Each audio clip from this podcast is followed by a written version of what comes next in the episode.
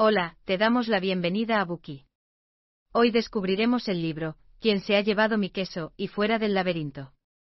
La vida es un laberinto de decisiones, giros y vueltas en todas direcciones. En él todos buscamos nuestro propio queso.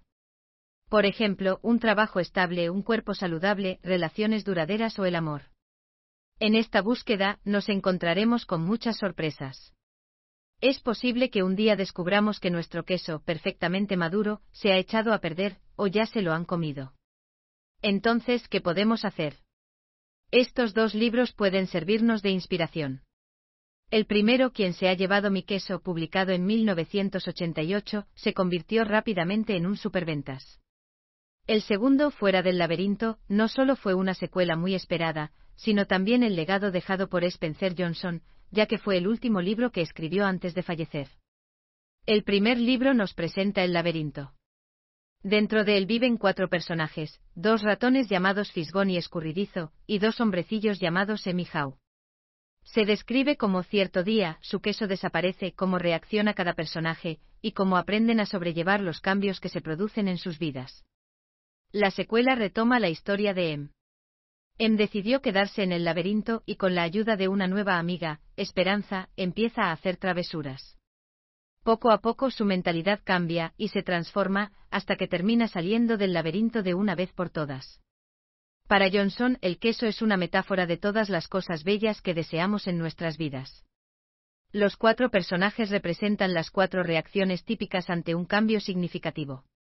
En ese contexto, algunos se mantendrán en alerta, vigilantes y preparados para los nuevos peligros.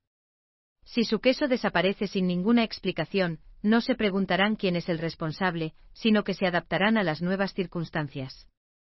Otros no reconocerán que se ha producido un cambio, lo ignorarán. En última instancia, estas personas son capaces de fortalecer su determinación para poder pasar a la acción. Para ello deben salir de su zona de confort, superando su miedo inicial. Por otro lado, hay personas que son como el avestruz, escondiendo la cabeza en la arena. No aceptan el cambio y viven con la falsa esperanza de que todo volverá a la normalidad. No se plantean la posibilidad de cambiar, hasta que no están seguros de que es la única opción que les queda. La gran mayoría de las personas tienden a ser como el avestruz. Las historias de estos cuatro personajes se cuentan como parábolas. Johnson es un narrador ingenioso y perspicaz. Sus historias se desarrollan con sencillez, ofreciéndoles a los lectores comprensión y sabiduría, y animándolos a que cuestionen sus decisiones.